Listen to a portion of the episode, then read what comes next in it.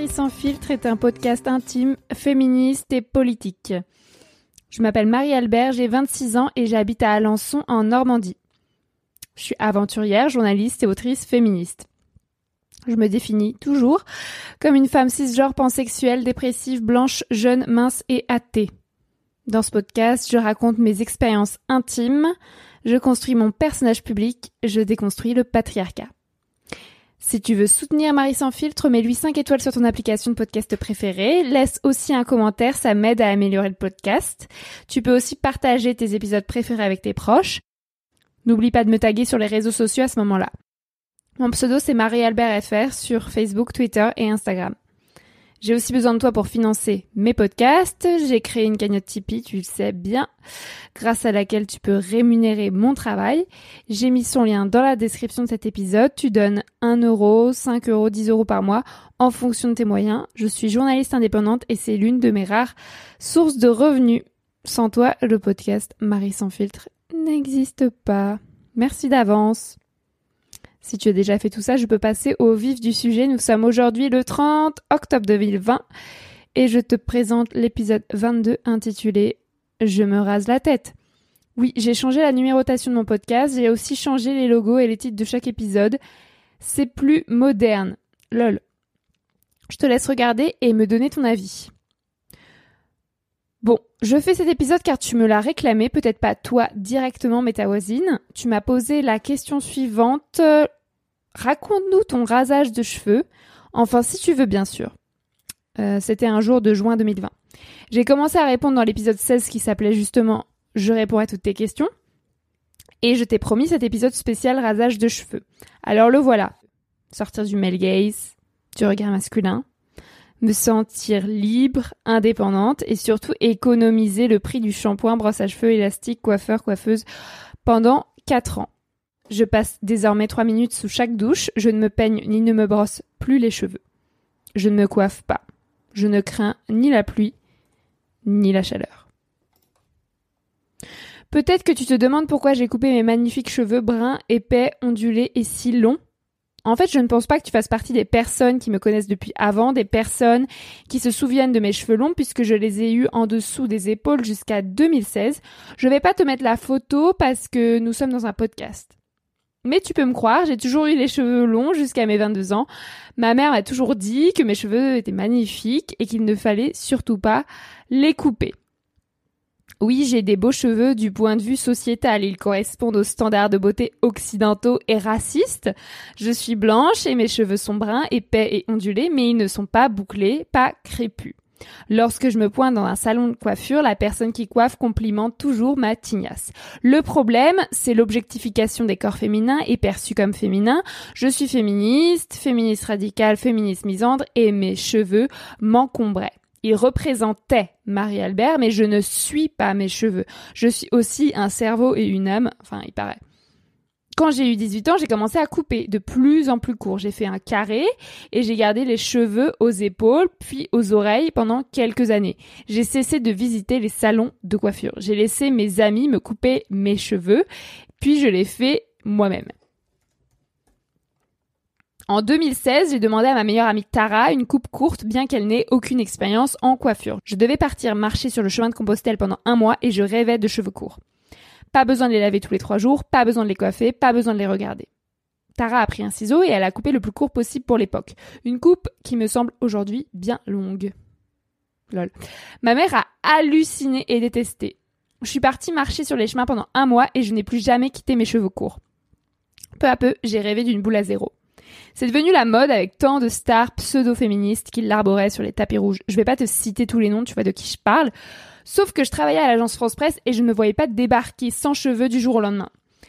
Alors j'ai profité d'un passage à l'hôpital pour une opération du genou pour me teindre en blonde platine. Je sais, c'est pas du tout logique. J'ai demandé une décoloration à ma coiffeuse et elle a dû en faire trois de suite pour que mes cheveux bruns deviennent blancs. Franchement, j'étais super bonne, mais la décoloration détruit le cuir chevelu. C'est très toxique et j'ai toujours des pellicules liées à ce traumatisme trois ans après. Donc j'ai eu brièvement les cheveux blancs et courts en 2017. À mon travail, en fait, mes collègues s'en fichaient de ma couleur et de ma coupe de cheveux. Alors quelques mois plus tard, j'ai demandé à Tara de me raser la tête cette fois. Et elle a accepté. Elle a pris la tondeuse de son mec et elle m'a tondu complètement dans ma salle de bain. Je suis allée travailler comme ça avec la boule à zéro et encore une fois, les gens s'en moquaient. J'ai même joué dans un court métrage à l'époque pour faire la doublure d'une actrice qui avait les cheveux longs et qui jouait une femme tendue pendant la libération de 1944. Bref, j'ai la tête rasée depuis 2018. J'ai acheté ma propre tondeuse et je me tonds dans ma douche tous les trois mois quand mes cheveux repoussent trop à mon goût. C'est vraiment facile et gratuit. Pendant mon tour du globe en cargo, j'ai utilisé la tondeuse des marins pour raser mon crâne et ils étaient tous choqués. MDR. Je ne me lave pas les cheveux, ou plutôt je masse mon cuir chevelu avec mon savon d'Alep exactement comme le reste de mon corps en fait. J'ai un peu froid à la tête pendant l'hiver, alors je mets souvent un bonnet. Cet été, pendant que je marchais autour de la France à l'occasion de mon Survivor Tour, j'ai apprécié d'avoir les cheveux super courts. Les randonneurs et randonneuses aux cheveux longs doivent tellement galérer. J'adore mon crâne rasé car il me permet d'échapper aux normes de genre et à l'injonction à la féminité. Dans l'espace public, on m'appelle souvent monsieur. Les gens ignorent mon genre car une femme sans cheveux, c'est bizarre. Soit elle a un cancer, soit elle est folle, pense ma mère. Je passe parfois pour un homme, pour une personne non binaire. J'aimerais qu'on cesse de préjuger du genre des personnes sans leur demander d'abord, en fait. Je m'identifie comme une femme sans rapport avec la taille de mes cheveux. Dans la rue, je suis beaucoup moins harcelée depuis que j'ai les cheveux courts d'ailleurs les mecs sont relous, mais un peu moins.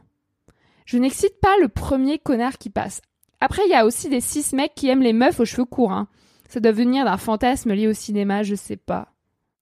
En fait, avec le temps, je me suis rendu compte qu'avoir les cheveux courts ne suffit pas pour m'extraire du male gaze, ce regard masculin qui m'énerve tant. Car je me vois toujours comme une femme et comme une proie potentielle pour les hommes cis hétéros. Du coup, je m'habille et je me maquille régulièrement comme une personne féminine entre guillemets. Je n'arrive pas à m'extraire complètement des normes de genre, je suis engluée dans le patriarcat jusqu'au coude, comme la plupart de mes congénères. Aujourd'hui, j'ai décidé de reprendre mes cheveux longs. Ouais, c'est vrai. Je me suis rasé la tête pour la dernière fois le 30 juin 2020, ça fait 4 mois maintenant, et mes cheveux bruns ont bien repoussé déjà. Alors je vais avoir les cheveux mi-longs pendant quelques mois, quelques années, le temps qu'ils repoussent.